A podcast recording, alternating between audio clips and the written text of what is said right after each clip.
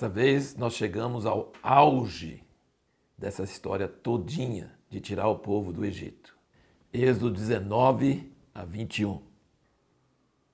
E olha que coisa, o auge não é chegar na terra prometida que ele tinha falado com o povo lá de Israel.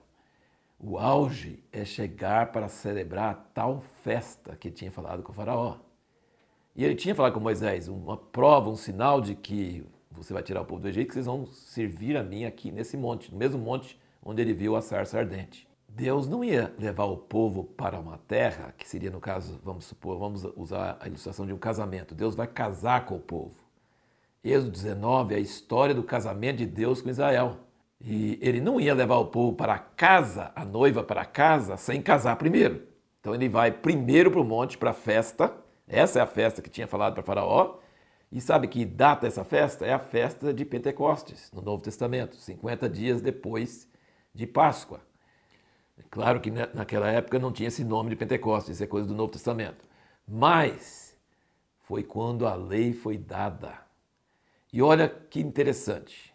Moisés é um velho alpinista. Ele sobe o morro, desce o morro, sobe o morro, desce o morro.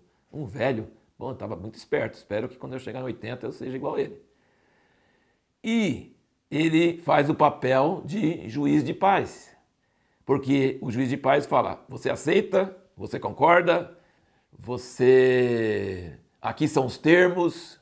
Então eh, eh, Moisés vai para Deus, Deus, o povo diz que, que aceita. Aí Deus desce para o povo, ó, oh, essa é a minha, minha proposta. Aí ele sobe de novo. Olha, esse juiz de paz velhinho tinha que subir, descer um monte de vezes e fazer esse intercâmbio entre Deus e o povo.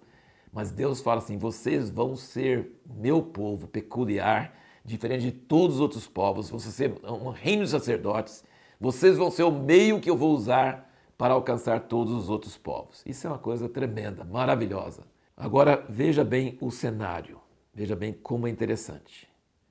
O monte treme, relâmpagos, som de trombeta, e Deus deu ordem para Moisés: não põe limites e não deixa ninguém passar do limite. E se um animal ou uma pessoa tocar no monte, ninguém vai tocar nessa pessoa. É quase perigoso igual se tivesse ebola. Não pode tocar na pessoa. Você mata ela com pedradas ou asseteado. Já pensou? Ele criou um medo, uma expectativa no povo que a presença de Deus não é porque Deus é mau, é porque Deus é poderoso, ele é alta voltagem. Todo mundo que mexe com alta voltagem sabe, respeita. Alta voltagem é bom, alimenta energia para cidades inteiras, mas é perigoso. Você lida com respeito. Aí você vê na passagem que Moisés sobe o monte, depois de tudo pronto, e Deus fala assim: desce e fala para ninguém tocar. Ele fala assim: Deus, eu já avisei, já tem limite, ninguém vai tocar não. Deus fala assim: desce e fala para eles não tocar. Oh, que coisa, né? Moisés lá vai, Moisés desceu um monte inteirinho para falar com o povo. E no fim da história você percebe que o povo não chegou perto nem de jeito nenhum. Não tinha perigo nenhum de um curioso chegar, sabe por quê? Porque estavam com tanto medo, e aquela som de buzina, aqueles trombetas, aqueles nuvens, aquele fogo, aqueles raios. Meu Deus, eles não queriam chegar de jeito nenhum.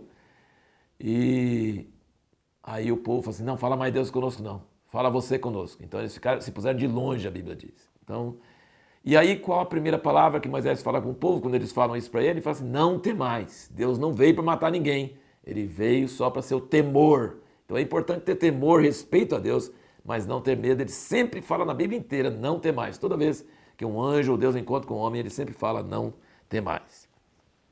Antes de dar os dez mandamentos, Deus se apresenta. Ele fala: Eu sou Jeová. Que se diz: Eu sou o que sou.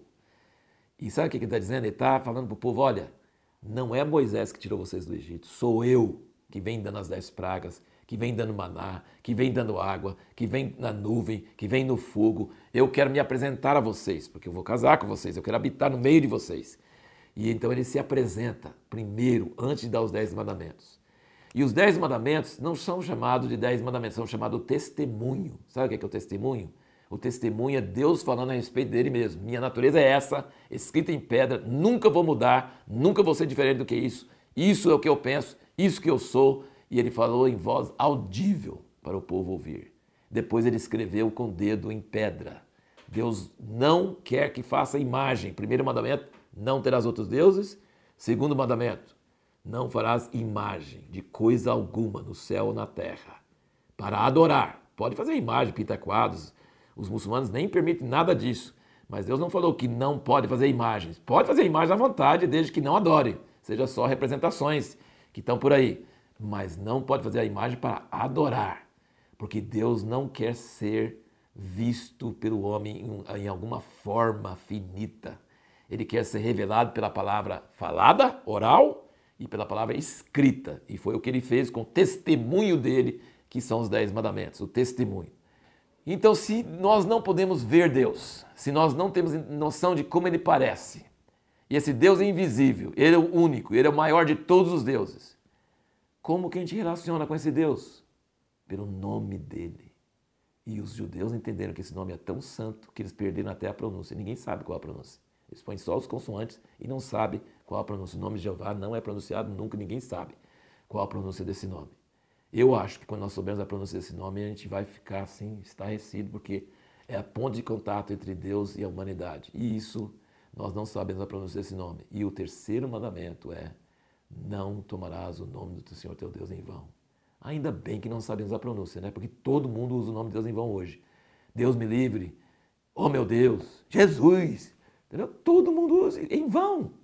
E no Novo Testamento, Jesus diz, na oração do Pai Nosso, santificado seja o teu nome. Então não é pouca coisa o nome de Deus. O nome de Deus é a ligação dele conosco na terra e nós não sabemos exata a pronúncia certa, mas sabemos que ele é o Deus que eu sou, o que sou.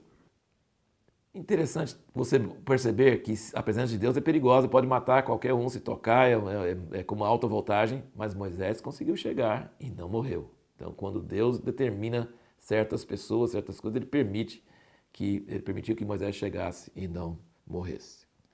No próximo vídeo nós vamos falar sobre como que um Deus tão justo, tão santo, pode permitir escravidão, ter servos. Isso é uma pergunta que muitas pessoas fazem, nós vamos falar no próximo vídeo.